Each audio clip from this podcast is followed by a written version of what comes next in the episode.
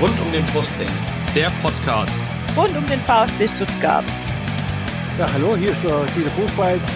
Hier ist Timo Hildebrand. Hi, hier ist Kevin Kurani. Hallo, äh, ich bin Kakao. Äh, ich wünsche euch viel Spaß beim Podcast rund um den Brustring.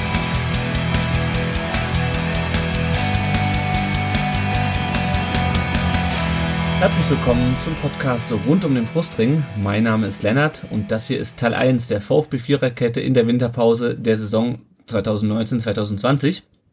Äh, und zu dieser Viererkette begrüße ich natürlich wie immer die Vertreter der drei anderen VfB-Fan-Podcasts. Das ist einmal die Jasmin vom Brustring Talk. Hallo. Das sind Ron und Danny von der Nachspielzeit. Hi. Hallo. Und das ist Ricky von VfB SDR. Einen wunderschönen guten Tag ich habe es gerade schon gesagt, das ist der erste Teil. Es gibt wie immer vier Teile, weil wir vier Fan-Podcasts sind. Wir haben uns das thematisch auch ein bisschen aufgeteilt.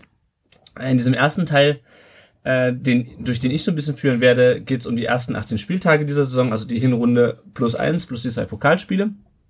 Äh, Teil zwei, in dem es um die Vereinspolitik geht, äh, hört ihr dann bei der Nachspielzeit beim Dani und beim Ron. In Teil 3 geht es diesmal um den VfB-Nachwuchs, also äh, U21, U19 und U17. Das hört ihr bei VfB STR und im vierten Teil wollen wir dann einen kleinen Ausblick wagen auf die Rückrunde und das hört ihr beim Brustring Talk. Ich werde nur bei den ersten Teilen von uns dabei sein, Teil 3 und Teil 4. Da ist dann der Tom für rund um den Brustring dabei. Gut, und äh, dann würde ich sagen, fangen wir gleich mal an und ähm, für euch eine Frage zum Einstieg, ähm, bevor wir auf die Hinrunde zurückblicken. Was waren denn vor der Saison eure Erwartungen, Ricky? Was war deine Erwartung? Also natürlich der direkte Wiederaufstieg. Ja, also ich habe mir schon gedacht, wir müssen es irgendwie hinbekommen, wieder in der Bundesliga zu spielen. Aber auf der anderen Seite habe ich natürlich auch den großen Umbruch gesehen. Neuer Sportdirektor, neuer Trainer, kompliziertes Spielsystem, viele neue Spieler. Und ähm, ich glaube, zum Selbstschutz habe ich mir dann so gesagt, hey, wenn es einfach, ja, dann vielleicht nicht ganz reicht, aber wir haben die komplette Saison oben mitgespielt, dann bin ich auch zufrieden. Äh, in der Zwischenzeit muss ich sagen, ich habe jetzt alle Mannschaften einmal spielen sehen in der zweiten Liga und ich sehe den VfB als ja, schon Top-Team in dieser Liga an, keine Frage. Und äh, von daher würde ich sagen, der Aufstieg ist ganz klar das Ziel. Mhm, ja, immer noch, ja. Wie sieht's bei äh, dir aus, Jasmin? Was war deine äh, Einstellung vor der Saison, zur Saison? Eigentlich relativ positiv, aber irgendwie dann doch nicht so sicher, wie es dann doch wirklich wird, aber einfach mit in Erinnerung von der zweiten Liga damals schon eher positiv und auch mit den Verpflichtungen alles sah es ja relativ gut aus. Mhm. Und wie, wie war es bei dir? Was, was hast du von der Saison erwartet vorher? Ja, also ich war schon verhalten optimistisch. Ähm, ich ging schon davon aus und gehe eigentlich auch immer noch davon aus, dass der Aufstieg am Ende steht hätte mir aber jetzt auch in der Rückschau tatsächlich äh, ein bisschen mehr Klarheit erwartet äh, von den Auftritten, ähm, dass mhm. es so zäh wird, ja, habe ich tatsächlich nicht erwartet. Ja, und zum Abschluss noch Danny, deine Einschätzung vor der Saison? Ähm, ja, Punkte sammeln zu Beginn. Also mhm. ganz gut versuchen reinzukommen, damit man von Anfang an das Gefühl hat, ein bisschen auf einer Welle surfen zu können und äh, in einen Flow reinzukommen, um dann die sch schweren Spiele, die dann anstehen, erfolgreich bestreiten zu können, damit am Ende der Wiederaufstieg stehen würde. Ähm, zu Beginn der letzten, beziehungsweise am Ende der letzten Viererkette ging es ja ein bisschen auch um die Aussicht. Und äh, da war eigentlich ein Stichwort, das gefallen ist, Neuanfang, neue Philosophie und die Hoffnung, dass äh, Stabilität und Kontinuität reinkommt. Hm. Ja, zu, zum Thema Kontinuität kommen wir ähm, am Ende des Segments, denke ich, nochmal. Aber warum ich die Frage zum Einstieg gestellt habe, ist, man kann ja die Hinrunde quasi so ein bisschen in zwei Phasen einteilen. Wir haben die erste Phase, die ersten acht Spiele plus das erste Pokalspiel in, in Rostock.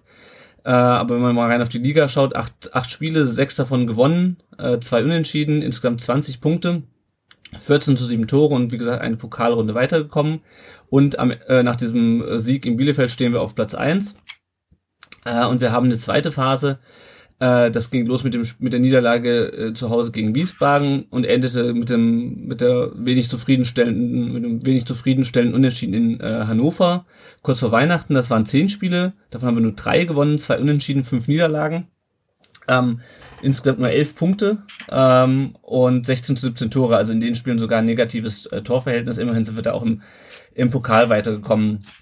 Und es ist so ein bisschen die Frage, ähm, war es jetzt, war es Phase 1 Glück und man hat in Phase 2 den wahren VfB gesehen? Oder war Phase 1 der wahre VfB und lief es einfach nur in Phase 2? Hatten wir, hatten wir da einfach nur Pech? Was meinst du, Ron? Tja, gute Frage. Also, wenn man sich das mal angeguckt hat, ähm, ich denke jetzt tatsächlich ans erste Spiel zurück äh, gegen Hannover, ähm, das irgendwie so in Erinnerung relativ äh, positiv dasteht, wo man äh, gedacht hat, okay, das soll also dieser Walterball sein, der da gespielt wird, ähm, wo dann die Abwehrspieler plötzlich an der Grundlinie auftauchen und Flanken in den Strafraum geben und so weiter. Ähm, da dachte man ja schon, dass ähm, das geht in die Richtung. Der Bruch war dann tatsächlich, wie du gesagt hast, äh, ich glaube, war der neunte Spieltag mhm. gegen Wiesbaden. Ähm, ich tue mich aber, aber schwer zu sagen, welches jetzt der richtige VfB ist. Ich befürchte, es sind beide äh, Gesichter die richtigen, mhm. wie wir es ja aus der letzten, letzten Saisons auch mitunter schon kennen. Ja. Ja, das, das Problem ist ja einfach, dass du auch in der ersten Phase schon Spiele hattest, die du zwar gewonnen hast, wo du aber echt, wo es aber echt auf Messerschneide stand und das hast du auch in der, in, in, in der zweiten Phase, aber da ist es dann halt immer zu Ungunsten äh, des VfB gekippt. Also wenn ich nur an dieses Wiesbaden-Spiel denke, wo wir wirklich genug Chancen hatten, um die äh, Haus hoch aus dem Neckarstadion zu schießen, du machst es halt nicht. Ähm, oder du hast immer wieder diese Spiele drin, wo du denkst, eigentlich in der, in der zweiten Phase jetzt, das ist eigentlich relativ souverän, das sieht eigentlich ganz gut aus, das Derby beispielsweise, äh, oder auch gegen Dresden und Nürnberg. Ähm, und da fallen dann halt die Tore für uns. Äh, aber ich kann mir auch ehrlich gesagt nicht so richtig einen Reim drauf machen. Ich hätte mir auch vor der Saison viel mehr, ähm, oder ich hätte mir gewünscht, dass es ein bisschen entspannter ist als in der letzten Zweitligasaison, dass wir ein bisschen dominanter auftreten, ein bisschen sicherer äh, durch die Liga ähm, cruisen. Äh, aber und nach den ersten acht Spielen sah es ja eigentlich auch so aus, dass es eigentlich ganz gut aussah. Es gab immer mal so ein bisschen Kritik darüber, wie die Siege zustande gekommen sind, aber du kannst dich eigentlich nicht beschweren auf Platz eins. Ähm, aber ich bin immer noch so ein bisschen unschlüssig, ähm, was ich jetzt aus dieser Hinrunde machen soll. Ähm, Ricky, was, was ich interessant. Ja. Ich wollte dich sowieso was ich interessant, was ich interessant finde, dass du in den ersten Spielen deutlich weniger oder weniger Chancen dir erspielt hast, als dann in den letzten Spielen und auch ja mehr Chancen für den Gegner zugelassen hast als in den letzten Spielen. Also eigentlich hat sich das komplett umgedreht. Ja, du hast es mhm. ja schon angerissen, gerade in den ersten Spielen hatten wir oft das Gefühl, Mensch, also hier hätten wir vielleicht jetzt noch ein Tor kassieren können oder äh, haben mit Glück noch drei Punkte geholt. Und in der Rückrunde, Quatsch, in der Rückrunde, also, gefühlt war es wirklich eine Rückrunde, weil wir kennen das vom VfB von früher, dass immer eine Runde besonders gut lief. Meistens die Rückrunde und die Hinrunde war ein bisschen schlechter. Mhm. Ja, aber wie gesagt, dann äh, kippte das irgendwie so ein Stück weit. Sprich, der VfB konnte seine Vorteile nicht mehr so richtig für sich ausnutzen. Die Tore fielen nicht, zumindest nicht für den VfB. Und auf der anderen Seite hat der Gegner kaum Chancen gebraucht, um ja, äh, dann was Zählbares mitzunehmen. Also das war ja manchmal schon absurd, dass, dass zum Beispiel Kiel nur mit wenigen Möglichkeiten ähm, eigentlich zu einem Sieg in Stuttgart gekommen ist. Ja, oder Os Und, Osnabrück äh, beispielsweise. Die haben eine, einmal aufs Tor geschossen in dem Spiel. Ja, oder ja, ja, es, es lief halt auch immer perfekt für die Gegner. Mhm. Äh, die erste Chance geht direkt rein, was für mich jetzt als Ausrede auch nicht unbedingt äh, taugt, denn äh, ja, du hast ja trotzdem noch genügend Zeit und vor allem Qualität, um dann darauf zu reagieren. Aber hier scheiterten ganz, ganz oft dann eben ja die Stürmer Mittelfeldspieler, die ihre Chancen nicht genutzt haben. Und äh, man kann schon sagen, manchmal fehlte so ein Stück weit die Zielstrebigkeit, dann wirklich auch mit aller Macht den Ausgleich zu wollen. Äh, und da hörte ich jetzt so in den letzten Interviews irgendwie heraus, dass äh, das schon auch von weiter kam. Sprich, er hat dann eher zu Geduld gemahnt und ähm, hat eben nicht den langen Ball gefordert, sondern es ging dann eher in die Richtung, dass man geduldig, eher doch den Querpass spielen soll, was ich an und für sich nicht schlecht finde, aber da musst du natürlich trotzdem mal irgendwann ähm, ja, deine Chancen reinmachen. Also mhm. eigentlich eine merkwürdige Hinrunde, wenn man so will. Ja, total, total merkwürdig. Also auch wenn man sich die Tabelle anschaut. Ähm, dann gebe ich die Frage, die ich eigentlich dir stellen wollte, an die, an die Jasmin weiter. Äh, Jasmin, ähm, wir standen ja dann auf Platz eins nach dem Bielefeld-Spiel. Und warum kam dann deiner Meinung nach dieser Bruch? Weil wir hatten ja, bis dahin waren wir ungeschlagen, und dann äh, verlierst du plötzlich zwei, drei Spiele sogar in Folge, ähm, kriegst vom HSV sechs Dinge eingeschenkt, quasi von den, wenn man sich die reinen Ergebnisse anschaut, wie aus dem Nichts. Ich finde es wie eigentlich die ganze Saison irgendwie, es gibt nicht einen Grund, wieso es nicht funktioniert. Also wir hatten verschiedenste Konstellationen, auch von diversen roten Karten, was wir ja auch noch hatten, dann mal Lattentreffer. Also ich sag mal, äh, wenn man wüsste, woran es liegt, würde es ja eigentlich irgendwann mal abgestellt worden werden oder hätte es erkannt oder früher der Trainer rausgeflogen, wo es heißt, jetzt kommt der Trainer oder der das irgendwie behebt. Also deswegen, was war ja immer irgendwie so, ja, mal lag es da dran, dann wurde es ja wieder besser. Eben, ich fand also so nochmal einen Schritt eben vom ersten HSV-Spiel zum zweiten war es wieder eine andere Mannschaft. Mhm. Sie haben dann, sie waren dann wieder erfolgreich, man hat gesehen, oh, jetzt können sie auf einmal doch wieder Fußball spielen. Und es war wieder der alte VfB. Das, ich glaube, das tut sich jeder schwer, inklusive auch den Verantwortlichen beim VfB, ähm, um das zu beheben, weil es immer wieder zwischendurch hat man Lichtblicke gesehen und dann kam doch irgendwie wieder eine Niederlage gegen einen Verein, wo man gedacht hat, eigentlich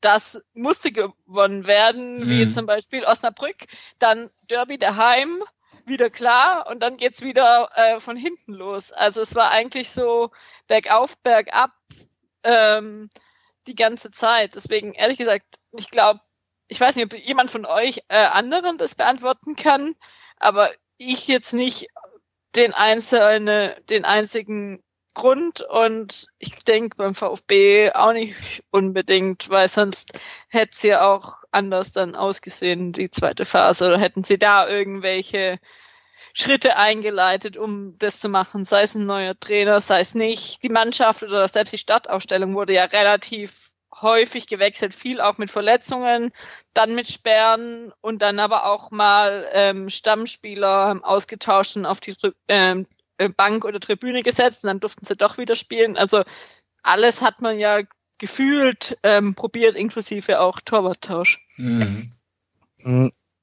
Ich glaube, sinnbildlich für die Saison stehen tatsächlich, wie Jasmin gesagt hat, die beiden Spiele in Hamburg und dieser komplette Kontrast oder das komplette Kontrastprogramm dazwischen. Ähm, Lennart, du hast ja damals in dem Blog-Eintrag damals von dem Begriff der Klatsch-Performance gesprochen. Mhm. Ähm, ich finde, das könnte ein Lösungsansatz beziehungsweise ein Erklärungsansatz sein, ähm, wenn es darum geht, dass man vielleicht in einer gewissen Hinsicht über das Personal hinweg schlicht und ergreifend Spitzenspiel untauglich ist. Mhm. Ähm, gerade dann, wenn es darauf ankommt, weil so ein Spiel wie Wiesbaden, so sehr wie es geschmerzt hat, das kann dir in, in einer Saison immer passieren, dass einfach mal alles schief geht. Ähm, das Spiel gegen Kiel hat dann vielleicht noch eine andere Ebene gehabt und dann darauf folgend gleich das Spiel gegen Hamburg, wo es dann halt wirklich in mehrerlei Hinsicht um sehr, sehr viel geht. Und dann passiert halt sowas. Auf so. der anderen Seite hast du das Bielefeld-Spiel drei oder vier Wochen vorher, war glaube ich noch eine Länderspielpause dazwischen, ähm, wo du irgendwie kurz vor Schluss das 1-0 machst, auswärts, ja, und wo du denkst, so geil, äh, die, gut, die letzten Spiele waren vielleicht ein bisschen wackelig, dieses ähm, Bochum-Spiel beispielsweise oder dass das Spiel in Regensburg das 3-2 ausging, dann gewinnst du halt beim direkten Konkurrenten ein, auswärts 1-0 und äh, das war ja dann auch das Spiel, nachdem dann dieser bedeutungsschwangere Satz von äh, Tim Walter fiel, uns kann keiner ein Bein stellen. Der ähm, immer falsch zitiert wird. Der immer falsch zitiert wird, weil das geht nämlich weiter mit, ähm, außer, aber wenn wir auf den Wie Platz gehen, ja, nee, nee, nee, nee das selbst. hat er nicht gesagt. Er hat gesagt, äh, uns kann keiner ein Bein stellen, aber wenn wir äh, ins Spiel gehen oder wenn wir auf dem Platz stehen, kann es natürlich passieren, dass wir verlieren. Also so, äh, die, also diese, außer uns selbst, das hat er so, glaube ich, gar nicht mehr gesagt. Aber halt gesagt. Also bei einer Pressekonferenz hat er es auf jeden Fall so nochmal erwähnt, ob okay. das jetzt äh, dann nachträglich nochmal hinterhergeschoben wurde. Mhm da ist mal dahingestellt und auch über die Außendarstellung von Tim Walter kann man mit Sicherheit streiten. Er, er meinte, glaube ich, klipp und klar, wenn wir unsere Stärken auf den Platz bekommen, wird uns keiner in dieser Liga schlagen. Und diese Aussage äh, finde ich persönlich eigentlich, ja, die würde ich so unterschreiben. Also ich sehe es irgendwo überhaupt nicht, dass irgendeine Mannschaft dem VfB ähm, wirklich überlegen wäre. Also der VfB ist vielleicht ebenwürdig mit Hamburg auf manchen Positionen, aber insgesamt sehe ich den VfB da auch besser aufgestellt als den HSV, weil die haben gerade zu Beginn der Saison wirklich eigentlich am Limit direkt performt, waren richtig gut unterwegs, auch beeindruckende Spiele gezeigt, keine Frage, aber du hast das Gefühl gehabt, ja, die sind jetzt da irgendwo schon ziemlich weit fortgeschritten mit ihrer Entwicklung. Und man kann das ja im Endeffekt dann auch so werten, dass die letzten Spiele eine Bestätigung für diese Aussage waren, weil da hat man dann vielleicht eher den HSV gesehen, so wie man ihn erwartet hat, nämlich dass er auch mal Auswärtspunkte liegen lässt und auch zu Hause sich ab und zu mal schwer tut. Und der VfB, um das nochmal aufzugreifen, hat für mich gerade in den Spielen gegen Wien Wiesbaden, gegen Kiel, aber auch in Hamburg vor allem äh, aufgrund von individuellen Fehlern verloren. Also Das mag eine einfache Erklärung sein, aber wenn ich jetzt sehe, wie die Tore gefallen sind, dann sind das halt wirklich mhm. Krasse individuelle Fehler. Und auf der anderen Seite hast du dann auch wieder individuelle Schwächen, wenn es darum geht, äh, die Chancen zu verwerten, Vorlagen zu geben, saubere Pässe zu spielen. Das ist mir zum Beispiel sehr häufig aufgefallen, dass wir oft Probleme hatten mit den ersten Bällen, die richtig zu verarbeiten. Die Pässe wurden nicht genau gespielt. Auch etwas, das man ähm, jetzt im Trainingslager häufiger mal sehen konnte. Das Training wurde ja immer mal wieder übertragen von, glaube ich, dem Instagram-Account oder vom Facebook-Account vom mhm. VfB. Und habe ich ganz bewusst immer darauf geachtet, wie genau die Bälle gespielt werden. Also selbst ohne dass äh, der Spieler unter Bedrängnis war. Und dann äh, siehst du, dass ganz oft äh, Bälle wirklich nicht mal genau auf den Mann kommen, sondern gegen die Laufrichtung oder hoppeln sie dann zu, zu dem Gegenspiel, äh, zum eigenen Spieler hin und so. Also da fehlt mir irgendwie so, äh, weiß nicht, ist, ist das eine, eine, eine technische Stärke, die dann wahrscheinlich fehlt, aber eigentlich haben ja diverse Spieler eine hohe Technik. Ich, ich weiß nicht, warum das sich so kontinuierlich durchgezogen hat über die Hinserie, aber das ist mir eigentlich immer wieder aufgefallen. Das Passspiel ist schlecht, die ersten Bälle, allgemein technische Fehler, schlechte Abschlüsse. Es wirkt immer etwas unkonzentriert und ähm, dann drängt sich natürlich auch der Verdacht auf, dass man hier und da überheblich ist. Äh, ja, also ich würde es wirklich auf individuelle Schwächen reduzieren, die sich dann natürlich zu einer Krise entwickelt haben, muss man mhm. ehrlicherweise sagen. Mhm. Ja, Dazu kam aber ja. auch äh, meinem Eindruck nach, dass du sehr lange äh, gedacht hast, ähm, da weiß keiner den Laufweg vom anderen. Also wie dann losgelaufen wurde und es kommt nie ein Ball oder es wird ein Ball gespielt, da steht aber niemand. Ähm, das mag vielleicht mit dem neuen Spielsystem zusammenhängen, aber ähm, gefühlt zumindestens äh, waren da keine großen äh, Fortschritte erkennbar. Meinst du jetzt ja. im Trainingslager oder in der Hinrunde? Nee, in der Hinrunde. Okay, ja. Ähm, ja, Ricky, du hast ja einen, einen Haufen neuer Themen aufgemacht, über die wir äh, gut sprechen können. Ähm, zum einen nämlich auch äh, einfach die Außendarstellung von Tim Walter. Ähm, ich würde sagen, darauf kommen wir später nochmal. Ich würde immer auf das Thema ähm, Passen und, und Ballbesitzfußball generell bei Walter zu sprechen kommen. Ich hatte häufig das Gefühl, dass die, ähm, dass die auch einfach unkonzentriert waren auf dem Platz oder halt immer bei zwei Passmöglichkeiten sich für die falsche entschieden haben, nämlich meistens für den Quer- oder den Rückpass und das, dass das auch was war, was uns wirklich reingeritten hat, weil ähm, nach vor, weil die Pässe einfach nur größtenteils quer kamen ähm, und sich ganz selten getraut wurde, mal den Ball irgendwie äh, vertikal oder oder äh, diagonal nach vorne zu spielen. Ähm, sehen das die anderen auch so oder äh, habe ich die, äh, die Sichtweise exklusiv? Nö, sehe ich genauso. Es fehlte der Mut irgendwo, den mhm. weiter zu Beginn eingefordert hat. Spielt den Ball mutig, versucht was, dribbelt an, ähm, werdet auch mal selber oder äh, greift die Eigeninitiative vorm Tor, das letzte Drittel gehört euch, alles sowas hat man eigentlich überhaupt nicht mehr gesehen, bis auf die ersten Spiele. Und gefühlt, gebe ich dir recht, hat der VfB versucht, möglichst die Fehlpässe zu vermeiden. Von den drei Top-Teams hat der VfB aber insgesamt die meisten Fehlpässe gespielt, obwohl man die bessere oder die beste Passquote hat. Also, äh, damit ich das vielleicht mit Zahlen nochmal unterfüttern kann. Arminia Bielefeld hat insgesamt in den ersten 18 Spielen äh, 1183 Fehlpässe gespielt, der HSV 1218 und der VfB 1233. Ist natürlich nur jetzt ein kleiner Unterschied, aber wenn du dann halt äh, das mit den angekommenen Pässen in Relation setzt oder mit der Summe allgemein, dann sieht man halt, der VfB spielt halt fast 10.000 Pässe und davon kommt 1233 nicht an. Also es waren dann schon ein paar Fehlpässe mehr als beim Gegner. natürlich auch aufgrund dessen, dass man häufiger mal quer gespielt hat und so weiter und so fort, mhm. konnte man die allgemeine Summe nach oben treiben.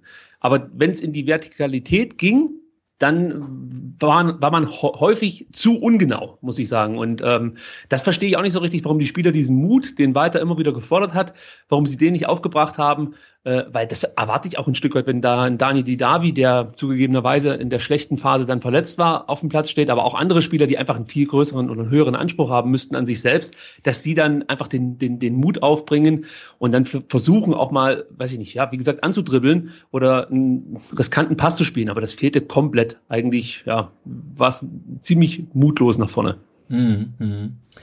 Ein weiteres Thema ist ja auch, ähm, also Mut ist mit Sicherheit auch ein Thema für mich, wie es gerade schon angesprochen war, Konzentration, auch vorm Tor, ähm, was, was uns da wirklich zu Verhängnis wurde, dass wir irgendwann einfach das Tor äh, nicht mehr getroffen haben oder einfach viel zu selten, zumindest dann, wenn wir irgendwie in Rückstand waren. Jasmin, ähm, da kam mir irgendwann die Frage auf, ist es Pech oder ist es liegt an der Qualität? Also ich meine, ich glaube, Sven Mislintat hat ja irgendwann mal gesagt, äh, irgendwann ist es halt nicht mehr Pech, sondern irgendwann ist es halt äh, mehr als Pech. Ich weiß nicht mehr, welche Formulierung er da verwendet hat. Was, was meinst denn du? Schwer zu sagen. Also ich sag mal, es sind ja auch theoretisch Sachen, die du trainieren kannst. Ich würde es vielleicht nicht unbedingt Qualität sagen, sondern manchmal vielleicht auch einfach an der Konzentration, ähm, mhm. dass du dann das reinmachst. Ich sag mal, ich kann einen Latten- oder Postentreffer kann immer passieren. Passiert auch in Bayern München oder auch den anderen europäischen äh, Spitzenmannschaften. Und man hatte da ja extrem viel Chancen, aber irgendwann ist es für mich nicht mehr Zufall, sondern einfach, ich sag mal, das letzte, vielleicht auch Quäntchen Wille, um den Ball wirklich reinzumachen. Man hat sich die Chancen ja bis dahin schon erarbeitet ähm, gehabt und es sah ja gut aus, besonders auch, ich glaube, das war auch Hannover zu Beginn, ganz zu Beginn der Saison oder irgendwann einer der ersten Spieler, wo, Spiele, wo das, wo man ähm, solche Chancen hatte. Aber irgendwann, weiß nicht, kann man nicht mehr durch Zufall reden und aber es war, glaube dann eher Richtung äh, auch der zweiten Phase, wo man dann auch weniger Chancen überhaupt gemacht hat und dann es, glaube auch nicht mehr so viel Pfosten und Latten, Lattentreffer gab. Aber ich sag mal, das war, wenn du mich jetzt fragen würdest nach paar Sachen, die mir wirklich von der Hinrunde oder jetzt sage ich mal den Spielen 2019 in der zweiten Liga im Gedächtnis geblieben wären, sind es schon diese Treffer, die nicht gemacht wurden, wenn du dir einfach überlegst, wenn du ein Bruchteil dieser Treffer reingegangen wäre, würde zum Beispiel vielleicht ein paar Punkte mehr stehen, aber auch das Torverhältnis jetzt nicht so desaströs aussehen, wie es momentan ähm, aussieht. Mhm. Ja, da kommen wir auf jeden Fall ein bisschen wieder zurück, was wir am Anfang gesagt haben.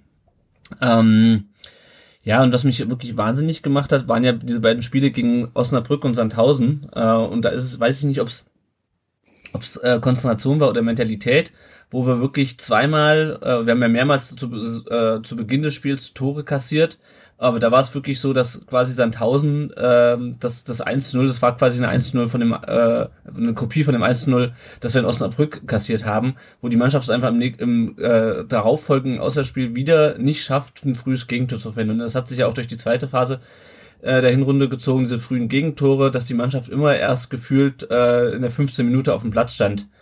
Ähm, kannst du dir das erklären, Dani?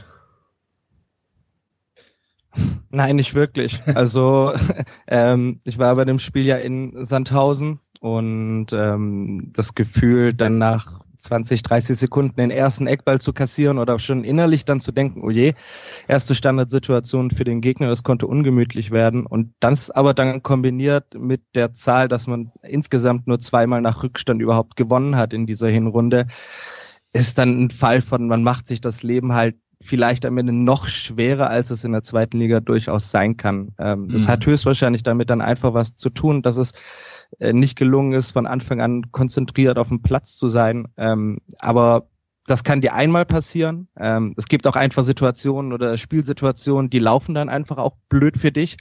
Ähm, aber ich frage mich dann, warum halt dann kein Lerneffekt eintritt. Mhm. Ich habe mir lange darüber Gedanken gemacht und hatte dann, äh, ich glaube, gerade nach dem Sandhausen-Spiel folgende Erklärung für mich zumindest. Äh, Walter hat ja immer gepredigt, dass wir uns vom Gegner mehr oder weniger äh, nicht vorschreiben lassen, wie hier gespielt wird. Wir sind der VfB, wir spielen unser Spiel, wir orientieren uns nicht nach dem Gegner und wir lassen uns ja auch nicht aus der Reserve locken. Und so wirkte das für mich in der Anfangsphase immer. Sprich, bloß nicht von dem Plan abrücken, den wir uns mhm. vorgenommen haben. Wir lassen uns jetzt hier nicht stressen, sondern wir ziehen einfach unser Ding durch. Und so wurde der Stiefel dann erstmal runtergespielt und das führte so ein Stück weit dazu, dass äh, diese, diese Nervosität die vielleicht auch positiv sein kann, zu Beginn fehlte. Also diese Wachheit, die du dann auch haben musst. Mhm. Und es wurde halt immer erstmal dieser Querpass gespielt und so, oh, jetzt gucken wir mal, der Gegner steht eh tief, der Druck ist noch nicht so groß. Und dann gab es diese Momente, der Gegner erobert den Ball, es geht schlagartig in die andere Richtung und du hast das Gefühl, dass die Mannschaft selber komplett überfordert ist mit diesem Umschaltmoment und äh, sich dann schon in die Situation bringt, dass sie zum Beispiel einfach ja zur Ecke klären müssen. Und dann entstehen eben aus Eckbällen ja, Gegentore, die kannst du dir eigentlich als ambitionierter äh, Aufstiegskandidat nicht, nicht fangen. Also gegen Sandhausen, das war wirklich irre, wie oft da immer wieder derselbe Eckballtrick zum Erfolg führte und wie selbst dann erfahrene Spieler wie Gonzalo Castro oder Mario Gomez sich, ich, ich weiß nicht, wer der dritte dann war, zu dritt wirklich auf der Torlinie äh, positioniert haben und keiner auf die Idee kam, einmal auf den beiführenden Spieler zu gehen oder sowas. Das mhm. sind halt so, so Sachen, ich, ich könnte mir vorstellen, dass das wirklich daraus entsteht, dass dein Trainer dir immer wieder sagt, dass wir uns vom Gegner nicht das Spiel äh, aufdrängen lassen, sondern äh, dass wir Ruhe bewahren wollen, konzentriert bleiben, Kontrolle, wie es ja immer so schön hieß. Äh, ja, also ich vermute, dass das vielleicht daher rührt, weil ja, anders kann ich es mir fast nicht erklären. Mhm. Das ist doch aber dann, also Entschuldigung, wenn ich da kurz reingrätsche, aber das ist doch dann einfach ziemlich blöd, weil du doch dadurch, also du, durch den Rückstand, den du dann früh kassiert, lässt du dir automatisch das Spiel des Gegners aufdrängen, weil der Gegner dieses Spiel gegen dich enorm liebt du kannst trotzdem mit dieser Herangehensweise, die weiter da hat, Erfolg haben. Nur ich kann mir nicht vorstellen, dass, dass, die, dass die Herangehensweise bedeutet, wir, wir, wir grooven uns erstmal so langsam ein.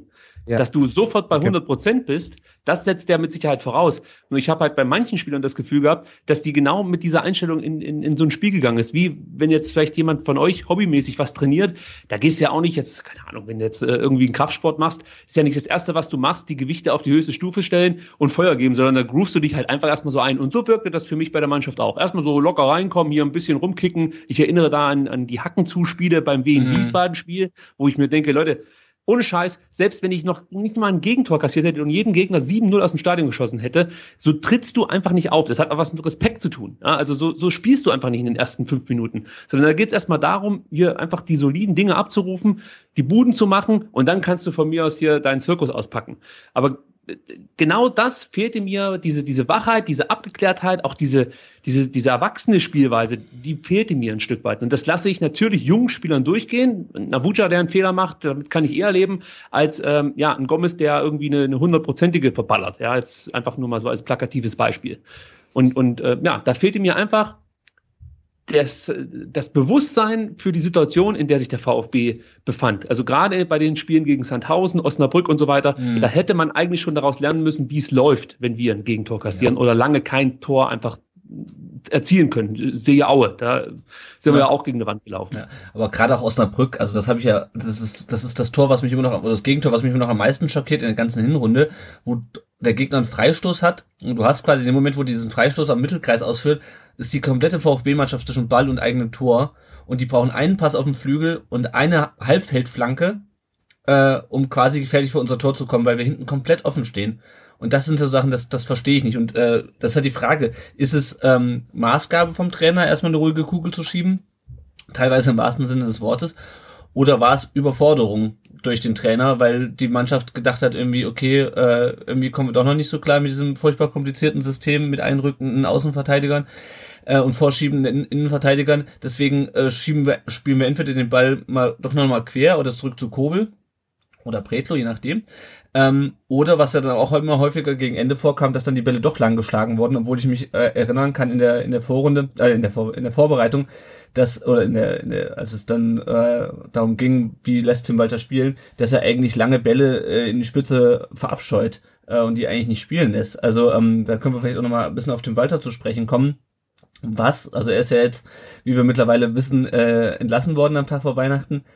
Was lief denn genau schief mit Tim Walters Fußball? Warum haben wir in der Vorrunde nicht so gespielt, wie wir uns das alle vorstellen und warum stehen wir auch tabellarisch nicht unbedingt da, wo wir uns das vorgestellt haben? Das ist eine große Frage. Also ich, ich tue mich schon, äh, schon schwer jetzt zu sagen, was ist denn jetzt Tim Walters Fußball? Mhm. Also man hat ja, man hat ja viel gehört, das, was er hat spielen lassen, auch zu Beginn, war eher so eine Light-Version dessen, was, was man aus Kiel vielleicht auch gewohnt war. Ähm, und ähm, das wurde zumindest meinem Eindruck nach im Verlauf der Saison auch immer weiter verwässert, weil man dann auch gedacht hat, okay, äh, ganz so bedingungslos nach vorne geht nicht, dann kriegen wir in den Umschaltmomenten die Gegentore, also müssen wir ein bisschen mehr Absicherung betreiben. Ähm, daher kommen vielleicht auch die ganzen kurzen Ecken, um da nicht in irgendwelche Situationen reinzulaufen. Ich weiß es nicht. Ähm, aber was, was war denn dann tatsächlich der Walter Ball in, in, in Stuttgarter Ausprägung?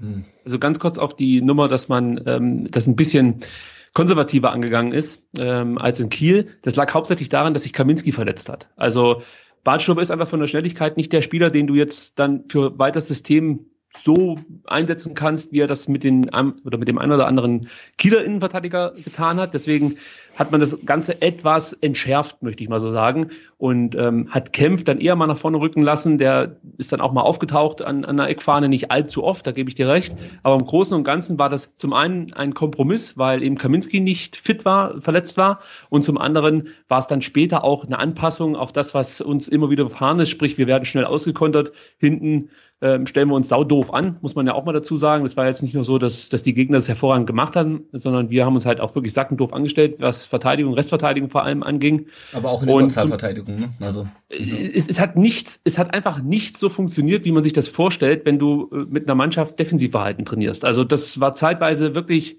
absurd und hat sich dann auch in den Statistiken niedergeschlagen, dass der VfB ähm, eher so, so, so einmal statistisch auf einem Niveau von, weiß ich nicht, einem elf oder zwölf platzierten Zweitligisten war. Also das war jetzt kein Zufall, dass wir regelmäßig dumme Tore gefangen haben. Und ganz kurz noch was zu den Ecken. Ich bin äh, da eigentlich ja bei jedem, der sagt, Mensch, äh, dann hau doch einfach so eine Ecke in die Mitte. Aber auf der anderen Seite macht es ja schon Sinn, äh, eine Ecke nicht einfach nur in den Strafraum zu ballern, sondern man überlegt sich was und spielt die von mir aus kurz und ja, kreiert dann dadurch mehr Torgefahr, aber du hattest ja das Gefühl, dass diese kurz ausgeführten Ecken ohne Plan ausgeführt wurden. Also da wurden ja manchmal mhm. die angespielten Spieler selbst überrascht vom Ecken-Ausführenden, ja, haben den Ball auf einmal am Fuß und denken, ja scheiße, da kann ich nur zum Kurbel spielen, was soll ich da sonst jetzt machen? Und dann frage ich mich halt, okay, wenn ich schon eine kurze Ecke ausführen lasse, ähm, wie sah denn bitteschön der Plan aus? Also das war mir auch nicht so richtig klar und hat mich auch gewundert, weil ähm, der Co-Trainer Wimmer in Augsburg hervorragende Arbeit geleistet hat, was das Thema Standardsituationen anging.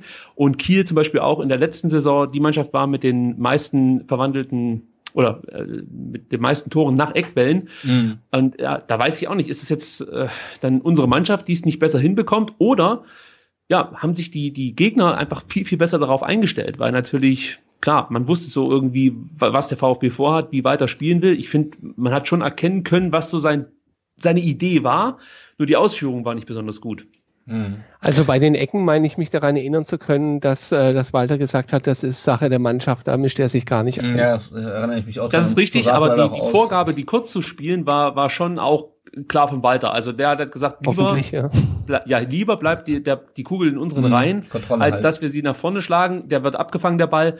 Und äh, weiß nicht, der Torwart spielt vorne einen schnellen Stürmerarm und, und dann klingelt's. Also das war schon auch von Walter so eine, das so eine typische Walter-Nummer. Hey, lieber Ballbesitz als Ballverlust, sprich, ähm, lieber habe ich nie eine Chance, aber dafür 90 Prozent Ballbesitz, um es jetzt mal zuzuspitzen. Und ähm, ja, da kann man sich mit Sicherheit die Frage stellen, ja, gab es da nicht mal irgendwann die Möglichkeit, äh, etwas variantenreicher zu werden. Ja. Was ja dann auch in den letzten zwei, drei Spielen funktioniert hat, muss man ehrlicherweise gestehen. Ich glaube, trotzdem muss, oh, sorry. Ja. Sag. Ähm, Trotzdem musst du ja auch Input geben, sage ich mal, als Trainer, als Trainerteam. Ich würde es nicht nur als Walter sagen, aber er ist dafür verantwortlich, wenn du hohe Ecken ähm, reinschlägst oder, sage ich mal, generell Standards auf Freistöße, wird es ja trotzdem oft trainiert oder irgendwelche Varianten. So ist das Gleiche, wenn du kurze Ecken ausführst. Das kann er dann nicht sagen. Äh, ähm, er ist nicht mehr dafür zuständig, sondern die Mannschaft. Also das ist dann halt einfach eine Variante, wie er es anders spielt. Aber trotzdem muss da ja auch taktisch drauf eingegangen werden, zu wem spiele ich und ähm, wieso nicht. Und es gab, ich weiß gerade ehrlich gesagt nicht mehr, welches Spiel war, aber dann einmal ein Spiel wurden, glaube auch mal ein, zwei hohe Ecken reingeschlagen und dann wurden auch direkt Tore daraus, aber es wurde dann auch nicht mehr weiter verfolgt, obwohl Richtung Ende des Saisons ja auch dann eher das komplette ähm, Spiel bisschen, sag ich mal, aufgeweichter wurde.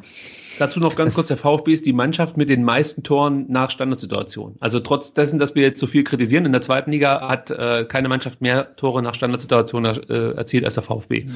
Aber wir können auch wenn nicht so viele Tore schießen, weil wir so viele Standardsituationen hatten teilweise. Ne? Also wir hatten ja Spiele mit 12, 13 Ecken teilweise. Okay, Ecken, ähm, da weiß ich jetzt gar nicht, wo wir statistisch liegen, aber ich glaube, bei Eckbällen sind wir tatsächlich auch Platz eins, sprich die Mannschaft mit den meisten Eckbällen, aber zum Beispiel bei Freistößen sind wir eher weiter unten angesiedelt. Hm, ich, ich habe jetzt die Statistik nicht parat. Ja, aber äh, da sind wir irgendwo so auf Platz 14, 15 in der, im, im ligaweiten äh, Vergleich. Mhm. Ja. Vielleicht, vielleicht, ja, sag nochmal. Also ein Stichwort, den man vielleicht noch bei den Ecken reinbringen könnte und dem Verhältnis zwischen Trainer, Team und Mannschaft ist äh, Standardsituation Verteidigung und das Umschaltspiel. Ähm, es gab, ich weiß nicht, ob ihr euch dran erinnern könnt, gegen Sandhausen, meine ich, dass es das war, ähm, Eckball für Sandhausen, wo Kobel den dann abfischen konnte und Walter an der Seitenlinie sehr, sehr stark gefordert hat, dass äh, das Umschaltspiel aktiviert werden sollte und weil ähm, Kobel den Ball schnell wieder quasi an den Mitspieler bringen sollte. Kobel allerdings gewartet hat und es anschließend einen ziemlich heftigen Disput gab. Ich glaube, ehrlich gesagt, dass im Laufe der Saison die Verbindung zwischen Mannschaft und, und Walter dann halt auch sehr, sehr darunter gelitten hat, dass entweder die Anweisungen nicht verstanden wurden oder nicht ankamen oder Walter sie vielleicht nicht gut zum Mann bringen konnte ähm, und dass am Ende ein bisschen eine Art von Planlosigkeit drin war, was jetzt wie denn bitte gefordert sein soll. Sorry, dass ich da jetzt nochmal reingrätschen muss. Ja. Aber auch da habe ich eine, eine, einen Ansatz vielleicht, ähm, ja. wie man das erklären kann. Das war für mich der Punkt, als weiter auch entschieden hat, dass Kobel nicht im Tor stehen wird gegen Nürnberg. Natürlich ja. hat damit auch dann ähm, die Verletzung, die er sich zugezogen hat in der Woche, in der Vorbereitung auf das Nürnberg-Spiel was zu tun gehabt. Aber genau das sind die Situationen, die Bredlo besser gelöst hat. In den Momenten, wo der VfB das Spiel mal schnell machen konnte, war es eben Bredlo, der dann eher mal, ich sag mal, auch auf Risiko gegangen ist, einen Abschlag versucht hat, den Kobel sich so nicht zugetraut hat oder ja, schwer einzuschätzen jetzt von meiner Seite aus.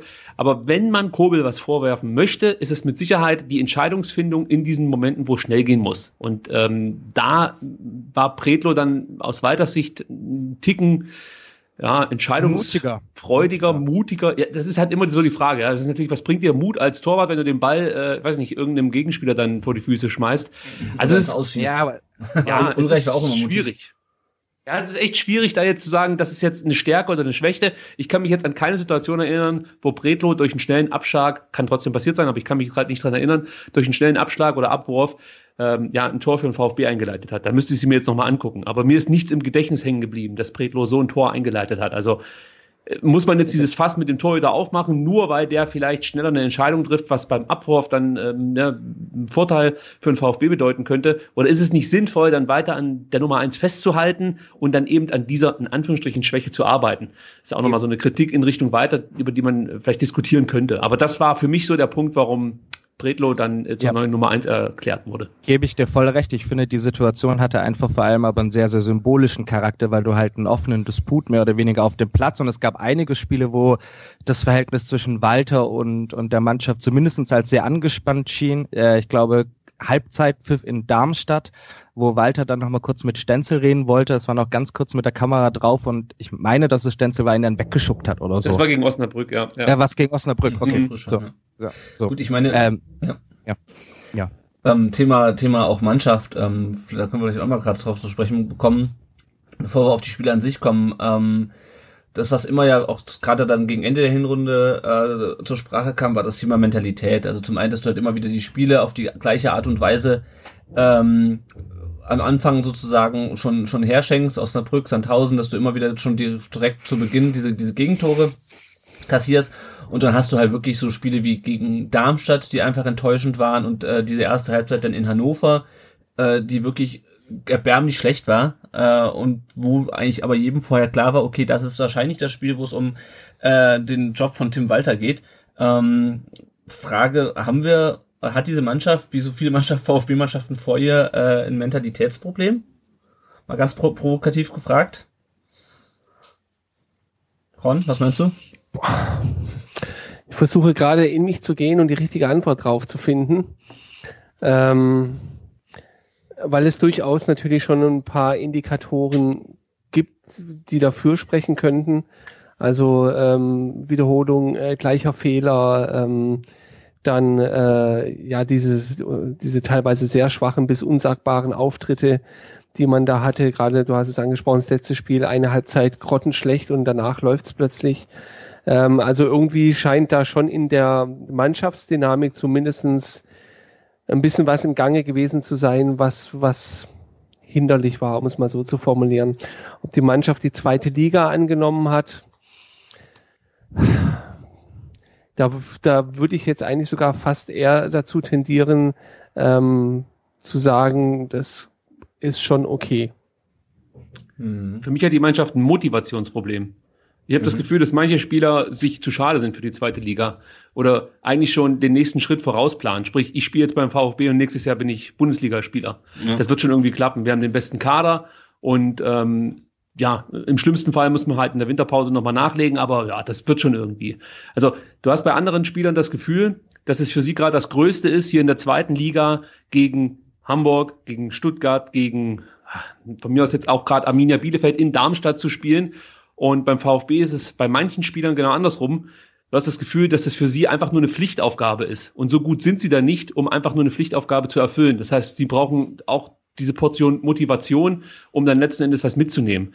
Also es gab mal von ähm, einem Jugendtrainer, ich weiß jetzt aber nicht mehr, wer es war, eine interessante Aussage, der hat gesagt, erst wenn du praktisch die, die, die ganz simplen Tugenden auf den Platz bringst, kannst du deine individuelle Stärke zur vollen Entfaltung kommen lassen. Also es bringt praktisch nichts davon auszugehen, dass ich rein technisch besser bin als mein Gegenspieler, wenn der von der Mentalität und Motivation her sein, sein Optimum abruft. Dann wird mhm praktisch immer, ja, diese, diese Geiligkeit nach, nach dem Sieg wird immer dann die, die, die individuelle Stärke schlagen. Äh, und das ist so das Problem, was ich ausgemacht habe. Es fehlt ja. irgendwie bei manchen Spielern an der Motivation, die Aufgabe annehmen, wie in Wiesbaden, einfach mal aus dem Stadion zu, muss doch nicht mehr zu schießen sein, aber einfach das Spiel souverän gewinnen. Es wirkt immer wie eine Pflichtaufgabe und äh, das ging dann halt häufig schief. Ja, das Gefühl das, hatte ich auch häufig, dass sie ähm, dass wir immer auf Gegner getroffen sind, für die es das Größte war. Ähm, also ich, ich erinnere mich noch, dass, wer war denn das? Waren das die Kieler in ihrem Podcast? Irgendwer, irgendein, äh, irgendein anderer Podcast, die haben gesagt, ey, krass, äh, nächsten, äh, nächsten Sonntag oder nächsten, nächstes Wochenende stehen wir in, in Stuttgart im Gästeblock. Ja? Das und war genauso sind, halt, sind Bitte? 1912 FM. Das war bei 1912 FM bei Kiel, ja. Genau, genau. Und genauso sind die, sind halt deren Spieler auch aufgetreten, dachten, geil, wir spielen mal gegen VfB. Ähm, und äh, werfen alles rein. Und unsere dachten, äh, mal Mario Gomez zu zitieren, ähm, ich will nicht überheblich sein, aber ich kann schon sagen, dass wir natürlich davon ausgingen, dass wir durch die Liga marschieren. Ähm, und ja, genau, so war es halt dann auch teilweise. Ich finde es mal wieder bezeichnend, dass wir mal wieder äh, nach einer Halbserie äh, oder nach, nach, einer, nach einem Halbsaison, wo es irgendwie nicht so läuft, wie wir uns das vorstellen, dass wir wieder sowas von unseren Spielern hören. Ja? Ähm, es ist ja nicht das erste Mal, dass die Mannschaft hinterher sagt, ja, also diese Saison haben wir gedacht, haben wir uns das anders vorgestellt vorher. Ähm, ja.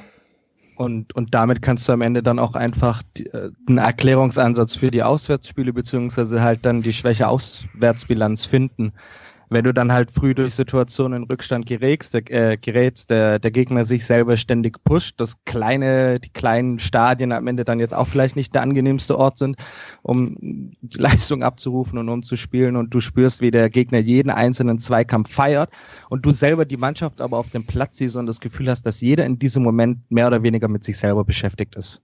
So. Und da habe ich auch noch eine Nachfrage. Du hast ja, ganz oft nach Spielen gehört, in Darmstadt oder äh, in Osnabrück. Ja, ist auch schwer hier vor dem Publikum, die sind total heiß. Da denke ich mir mal, was denn das für ein Geschwätz? Ja. Also es ist doch als Fußballprofi, muss das doch der Hammer sein, wenn du da in Darmstadt einläufst, ja, die Musik hörst, die eigentlich schon absolut Kult ist und ähm, die, die Leute einfach nur durchdrehen ähm, an einem Montagabend ja, und, und und dann höre ich danach als Spieler, ja, das ist echt schwer, hier in Darmstadt zu bestehen. Der leckt mich am Arsch. Also ich meine, du, du möchtest, du möchtest das Optimum aus deiner Karriere rausholen. Du möchtest unter Umständen, wenn du vielleicht erst 19, 20 bist, irgendwann mal europäisch spielen.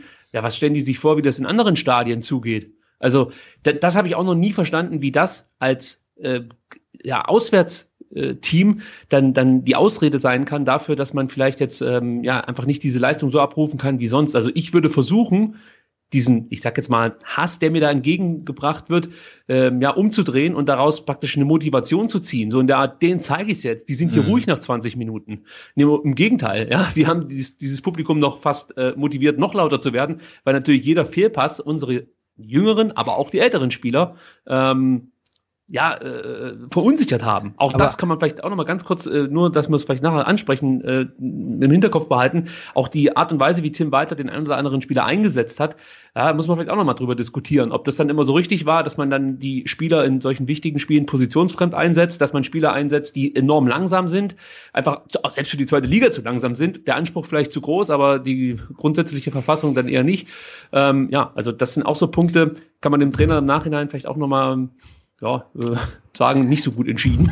Aber, aber bezüglich den Stadien kurz, also das ist halt aber dann der Moment, wo du als Mannschaft miteinander aus meiner Sicht auch reden musst, wenn du spürst, dass einzelne Spiele in dieser Situation gerade verunsichert sind.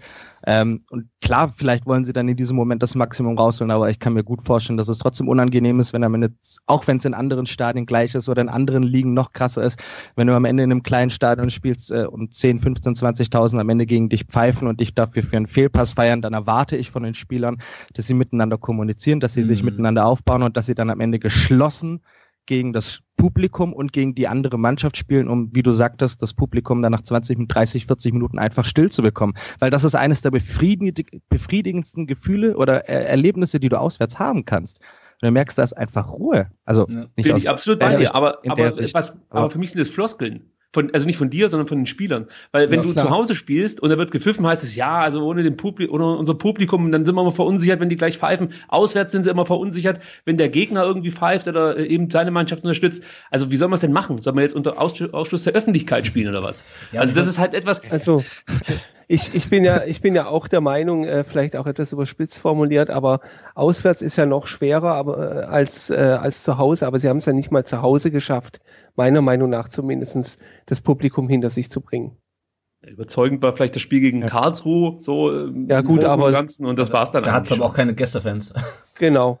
Ja. Die haben nicht gepfiffen, ja. ja. Und schau dir trotzdem mal an, welche Spiele du da einfach hast. Klar, du hast jetzt einen komplett neuen Kader, auch junge Leute, aber du hast auch einen Bartstuber, einen Castro, mhm. äh, ja. Gomez, die haben in verdammt nochmal anderen Situationen schon gespielt. Die haben ein Derby, äh, BVB, Schalke und was auch sonst noch gespielt bei Bayern oder dagegen Champions League ähm, international. Da können die mir nicht verkaufen, dass es in Osnabrück oder Darmstadt was da ist. Und wenn nicht, müssen die auch die jungen Spieler mitnehmen. Also das ist einfach, äh, ich sage ich mal, der Anspruch an die Spieler, die sonst jetzt auch sagen, ja, sie sind ähm, erfahren, bliblablub, dann äh, sind sie da auch äh, von mir aus in die äh, Pflicht genommen. Und das ist ja nicht, das, ja, das Entschuldigung. Wollte ich, das wollte ich auch noch kurz, das war nämlich genau das, was ich auch ansprechen wollte. Äh, Mario äh, Castro hat 400 Bundes, hat knapp 400 Bundesligaspiele. Der kann mir nicht erzählen, dass er in einem 15.000 Mann Stadion in Darmstadt die Hosen voll hat. Sorry, also. Danny. Ja, also, also klar, volle Zustimmung. Ähm, vielleicht, um das Themenfeld zu erweitern, das ist ja am Ende aber nicht nur das Stadion, in dem du dich befindest oder wo du dann quasi auswärts in Sandhausen, in Osnabrück oder in, in Rostock spielst, sondern das ist dieses ständige Gefühl eigentlich, dass du nur verlieren kannst. Ja, aber es stimmt ja, es stimmt ja ich weiß, was du meinst, aber eigentlich stimmt es ja. Ich kann es auch nicht besser beschreiben. Ja, nee, nee du hast ja, du hast ja im Prinzip recht, aber. Druck einfach ich, eigentlich, oder?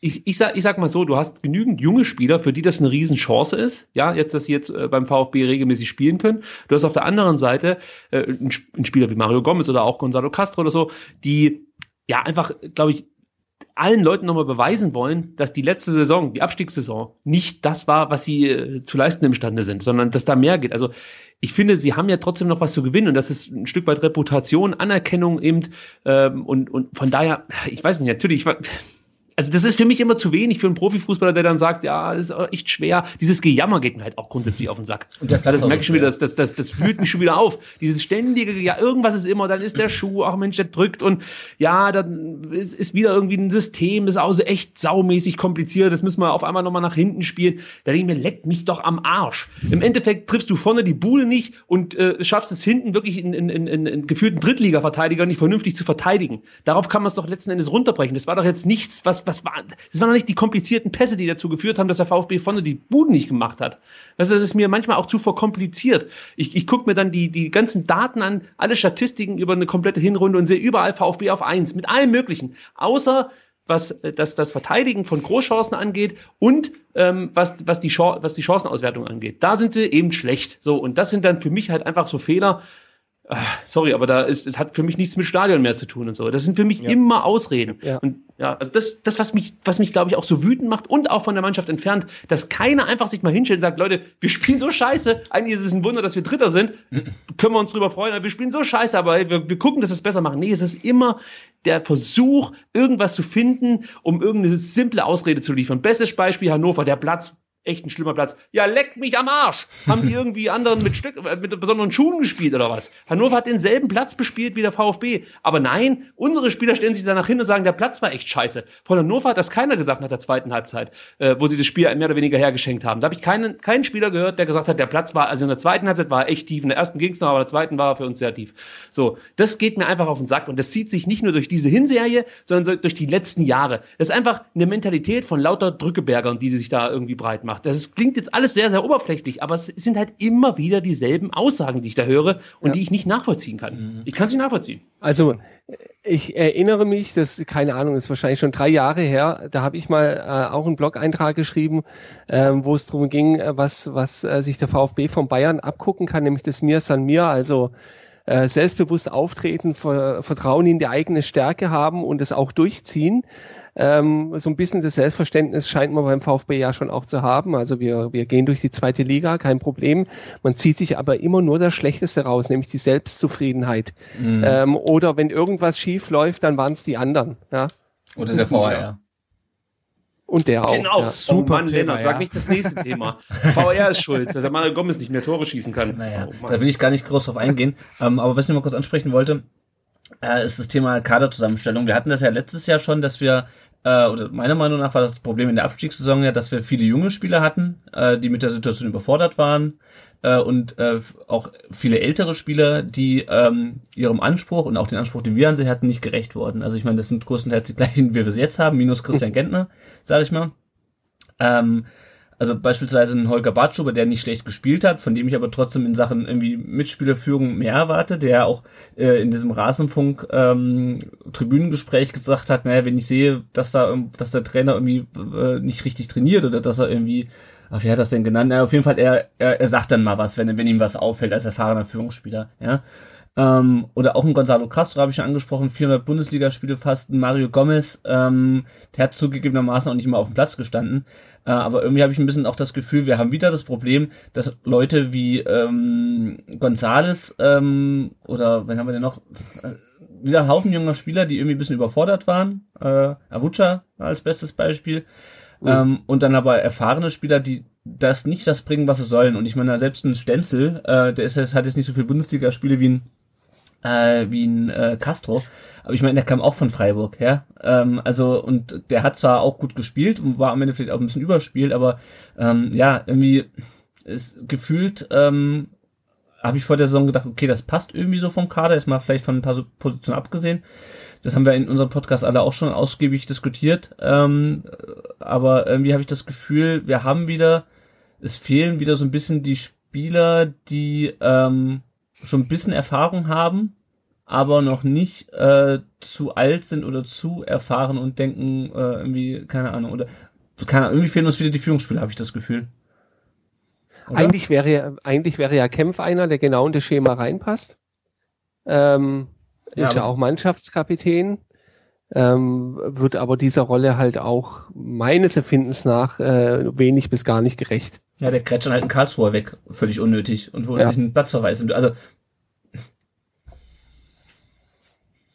also reden wir quasi wieder über das, worüber wir äh, letzten Jahre immer gesprochen haben. Mentalität und, und Führungsspieler, oder? Ricky, wie siehst du es? Also ich glaube, dass der Kader an für sich gar nicht so schlecht zusammengestellt wurde. Manche Spieler haben noch nicht das abrufen können, was man sich vielleicht von ihnen äh, erhofft hat. Auf der anderen Seite fand ich es schwierig, dass man dann wieder auf Spieler gesetzt hat, die in der Abstiegssaison ja einen großen Anteil daran hatten, dass der VfB eben abgestiegen ist. Ich verstehe, dass Gonzalo Castro menschlich wahrscheinlich ein astreiner Typ ist, aber ich finde, ähm, dass irgendwie so sein, sein seinen Wert als Fußballer etwas nachgelassen hat. Er hat als Linksverteidiger souverän gespielt, muss man sagen, als, als, man ihn gebraucht hat. Und ähm, ja, da gab es mit Sicherheit auch Leute, die ihn dann auf einmal gefeiert haben und endlich hat er seine Position gefunden und so. Mache ich auch noch mal ein kleines Fragezeichen dahinter, mhm. ob das so die Idealposition ist von ihm. Aber ähm, ja, also das, das hat mich als Fan gestört, dass ich dann wieder dieselben, sorry für den Begriff, Gesichter auf dem Platz gesehen habe, die eigentlich diesen Abstieg mit verschuldet haben mit schlechten Leistungen. Also hier hätte ich mir vielleicht dann auch gewünscht, dass vielleicht auch mal was, was, was, was Neues probiert wird, also jüngere, jüngere Spieler dann äh, eher mal eine Chance bekommen von Beginn an. Ähm, ja, es ist natürlich immer schwierig, weil ich habe ja die Trainingseindrücke nicht. Deswegen mhm. fällt es mir immer ganz, ganz schwer, den Trainer für die Aufstellung zu kritisieren. Deswegen mache ich es halt an solchen Sachen fest, wie das Gonzalo Castro im Mittelfeld spielt und eigentlich kaum Geschwindigkeit hat. Dass äh, äh, Santi Ascasiba ähm, als Acht eingesetzt wird auf einer Position, wo er sich nicht so richtig wohlfühlt. Natürlich wurde er dann besser, aber da gab es dann halt auch andere Spieler im Kader, die du hättest einsetzen können. Ja, und das, oder ein Mangala, der kaum die Möglichkeit bekommen hat, sich mal als Sechs zu etablieren als Acht wirkte er manchmal aus meiner Sicht auch irgendwie so nicht ganz zufrieden mit seiner Position. Da kann man auch den Spieler dafür kritisieren. Du musst es halt dann annehmen, wenn dich der Trainer da hinsetzt. Aber ich, ich fand den Kader ähm, eigentlich gut. Ich, ich sehe da auch keinen Leader, der uns fehlen würde, weil wir haben es vorhin schon angesprochen, wir haben erfahrene Spieler, wir haben Spieler, die diese Rolle übernehmen wollten und, und, und das versucht haben, wie zum Beispiel Marc Oliver Kempf. Daniel Didavi war mit Sicherheit auch auf dem Weg dahin, etwas extrovertierter, zu, zumindest auf dem Platz zu werden. Mhm. Ähm, also, nee, das, das ist mir auch eine zu einfache Ausrede für diese Hinrunde, dass ich sage, es fehlte oder der Kader war nicht gut genug zusammengestellt. Mhm. Dann müsste uns jetzt eigentlich die gleiche Rückrunde blühen, denn mhm. äh, wir haben nicht allzu viel geändert. Im Gegenteil, ja. wir haben eher noch in Anführungsstrichen Qualität abgegeben mit Askasiba und haben, ein, ich sage jetzt mal ganz, ganz böse, ein weiteres Problem dazugeholt mit Scholinov. Also da muss man ja auch nochmal abwarten, wie mhm. der sich jetzt so entwickelt. Ja. Kommen wir später noch drauf zu sprechen. Im äh, vierten Teil, wenn wir auf die auf die äh, Rückrunde einen Ausblick wagen. Sagen, wir kommen hier mal zum äh, kommen jetzt mal zum Ende, was die Rück äh, was die Hinrunde angeht. Da könnten wir wahrscheinlich noch Stunden drüber reden. Äh, wir wollen aber, dass ihr das bis zum Heidenheim-Spiel auch noch alle hören könnt. Ähm, deswegen und wenn ich jetzt mal ähm, zurückblicke auf das letzte halbe Jahr, äh, was quasi äh, also wir haben oder andersrum, ich fange anders an wir sind im, in der Winterpause äh, 1920. Wir sind in der äh, Zweitligatabelle auf Platz drei, punktgleich mit dem zweiten. Wir haben schon wieder einen Trainer entlassen. Ähm, und ich, vielleicht fange ich kurz an mit meiner Einschätzung. Also ich bin aktuell relativ nach diesem Fußballjahr 2019 äh, relativ frustriert, weil wir spielen schon wieder in der zweiten Liga. Das ist irgendwie gefühlt, äh, vergesse ich das immer mal wieder für ein paar, für ein paar Wochen und dann fällt es mir wieder ein, scheiße, wir spielen ja schon wieder in der zweiten Liga. Ähm, und wir haben schon wieder einen Trainer entlassen. Äh, da, über das Führen wieder äh, haben wir auch in, in unserem jeweiligen Podcast schon viel gesprochen und auf Twitter viel diskutiert ist, äh, können wir es hier nicht mehr ausdiskutieren. Äh, aber meine Stimmung ist momentan, ich bin von meinem VfB momentan relativ genervt und wir hatten ja am Anfang so eine so eine ähm, Runde, wo ich mal jeder gesagt hat, was waren die Erwartungen an die äh, an die Saison? Äh, wie ist dann aktuell eure Stimmung, was den VfB angeht? Ricky, möchtest du mal den Anfang? Also für mich ist das Methadon aktuell die U19, ähm, an der ich mich wirklich aufbauen kann. Da merke ich, wie sehr ich diesen Verein liebe, ja, um es jetzt mal mit ganz großen Worten auszudrücken. Denn äh, ich hatte äh, auch so leichte Zweifel, äh, ob sich das auf Dauer konservieren lässt, dieses Gefühl, das ich zum mhm. VfB früher mal hatte. Denn zum einen hast du äh, natürlich diese Unruhe, die ständig hier herrscht. Ähm, aber zum anderen hast du auch diese Fluktuation auf einen Position. Sprich, du kannst dich mit keinem Spieler, mit keinem Sportdirektor, mit keinem Trainer, mit keinem Vorstand, mit keinem Präsidenten mehr so richtig identifizieren. Es wirkt einfach wie so ein Durchlauferhitzer hier beim VfB und manchmal brennt bei irgendeinem die Birne durch und, und, und dann stehen wir wieder da, wo wir, mhm. keine Ahnung, vor einem, zwei, drei oder vier Jahren standen. Aber im Großen und Ganzen dreht sich die Spirale abwärts. Äh, Grüße an Herrn Dietrich. Mhm. so. Und das macht mir schon große Angst. Also ja. ich, ich habe halt so das Gefühl, dass wir nicht mehr allzu viele Fehler machen dürfen. Ähm, ansonsten blüht uns halt eine, ein, relativ tristes Dasein. So, ob das jetzt in der zweiten Liga ist oder von mir aus dann eine Top-20-Mannschaft. Ja, also du pendelst immer zwischen erster und zweiter Liga, sei jetzt mal dahingestellt. Aber im Großen und Ganzen sehe ich halt hier einfach das Potenzial und die Stärke und die Größe in dem Verein, dass wir erfolgreich Fußball spielen können. Damit meine ich jetzt noch nicht unbedingt ähm, in Europa irgendwie eine Nummer sein können, aber wir können in der Bundesliga ja einfach ähm, die Klasse halten Jahr für Jahr. Das sehe ich beim VfB.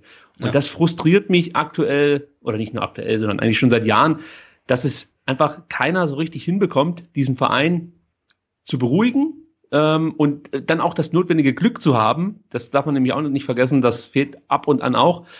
Ähm, dass das Transfers zünden, dass Trainer einen Lauf haben, dass ja, einfach sich alles mal etwas setteln kann, etwas beruhigen kann. Du hast immer das Gefühl, wenn es gerade mal läuft, dann ja, gibt es irgendeine Entscheidung, die im, äh, im Nachhinein ähm, ja wieder zu Unruhe führt. Mhm. Sprich, Schindelmeiser wird entlassen und es kommt Reschke. Ja. ja. also kann man ja schon sagen, das war mit einer der größten Fehlentscheidungen der letzten Jahre, würde ich jetzt so behaupten. Ja.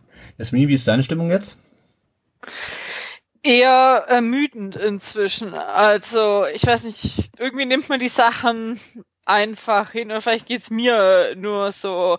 Früher Trainerwechsel oder auch noch, wenn ich damals irgendwie Wolf war, das so, ja, eher ein Aufstrei. Inzwischen rechne mit, nimmt's mit und geht ähm, so weiter. Wenn man jetzt sieht, was trotzdem in der Winterpause alles passiert ist, Trainerentlassung, Akasiba weg, Insua weg, aber trotzdem gefühlt ist es relativ ruhig, aber ja, es mir persönlich ist es vielleicht nicht nur wirklich die ähm, Hinrunde, dass es mich emotional nicht mehr so mitnimmt. Ich hatte gehofft, dass es jetzt vielleicht die zweite Liga und einfach die Erinnerungen an die damalige zweite Ligasaison das irgendwie wieder ein bisschen auffrischt. Ist es jetzt gerade aber nicht so. Also ich bin gespannt, was in der Rückrunde noch passiert, aber da sprechen wir dann ja auch später drüber. Genau. Dani, wie, wie ist deine Stimmung aktuell zum VfB? Mm, erschöpft, also doch ziemlich erschöpft, dass mein, Metabo äh, mein Methadon, das was Ricky eigentlich als ganz passendes Wort verwendet hat, mhm. äh, ist äh, am Ende das Stichwort Vereinspolitik beziehungsweise dann einfach das gesamte Vereinsleben drumherum, ähm, weil in diesem Verein fantastische Leute arbeiten und ähm, das sehr, sehr viel Freude macht, sich dann quasi mit diesen im Rahmen unserer Folgen zu unterhalten. Deswegen ist das so der Versuch, daraus ein bisschen Kraft zu finden und sich dann am Ende nicht ausschließlich auf die erste Mannschaft zu fokussieren, aber in Bezug auf die erste Mannschaft total angespannt. Mhm. Weil dieses halbe Jahr, wenn es dann jetzt gegen Heidenheim losgeht, so enorm wichtig ist. Ja. Ähm, und äh, verdammt viel wirklich auf dem Spiel steht. Ähm, deswegen, ich glaube, jeder Sieg, der, es mögen es hoffentlich viele werden, wird sich erstmal nur wie eine Erleichterung anfühlen, dass man versucht, immer einen Schritt näher zu kommen und ja, hoffentlich am Ende dann im Mai tief durchatmen kann. Mhm. Ja, können wir vielleicht auch in der vierten, im vierten Teil nochmal drauf kommen, diese Aussage von ja. Klaus, die Klaus Vogt getroffen hat, ähm, von wegen das Wohl und Weh des, der, äh, in der 125-jährigen Vereinsgeschichte des VfB wird wohl nicht äh, von dieser Rückrunde abhängen oder vom, vom Spiel gegen Heidenheim. Ähm, Gut. Bitte, ja. bitte später nochmal drüber sprechen. Ron, ja, zum Abschluss, wie ist deine Stimmung?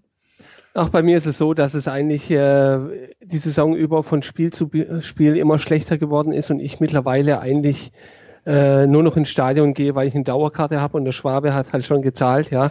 ähm, ich, und wegen Becherpfand.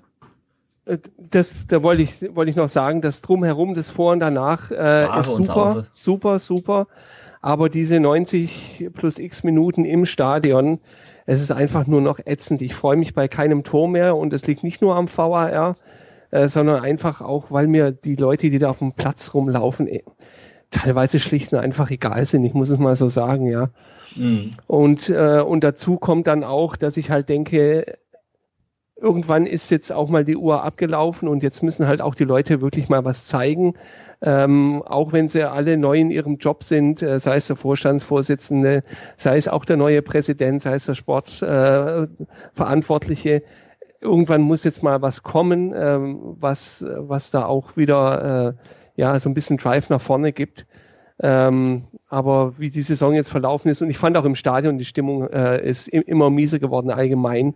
Also du hast teilweise äh, Phasen gehabt, wo du gehört hast, was sie sich auf dem Platz zurufen. Ja, also es, äh, ja, äh, da liegt ganz vieles im Argen, muss ich einfach sagen. Zumindest für mich mhm. aus meiner Sicht. Ja. Spoiler, es wurde meistens Kontrolle gerufen. Und Borna einmal ganz laut. Ja. Borna! Ja. Gut, ähm, dann habt ihr mir äh, quasi schon die perfekte Überleitung äh, gebaut oder euch eigentlich ähm, zum zweiten Teil, weil der erste Teil äh, der VfB Viererkette im Winter 2020 ist jetzt vorbei. Ähm, wenn ihr den zweiten Teil hören wollt, dann empfehle ich euch jetzt in eurem Podcatcher rüber zu wechseln zur Nachspielzeit, die ihr natürlich auch abonniert habt und dort äh, Teil 2 äh, anzumachen und euch dort anzuhören, was wir zum Thema Vereinspolitik äh, zu sagen haben. An dieser Stelle von mir erstmal äh, Tschüss und äh, genau, bis zur nächsten, äh, bis zum nächsten Teil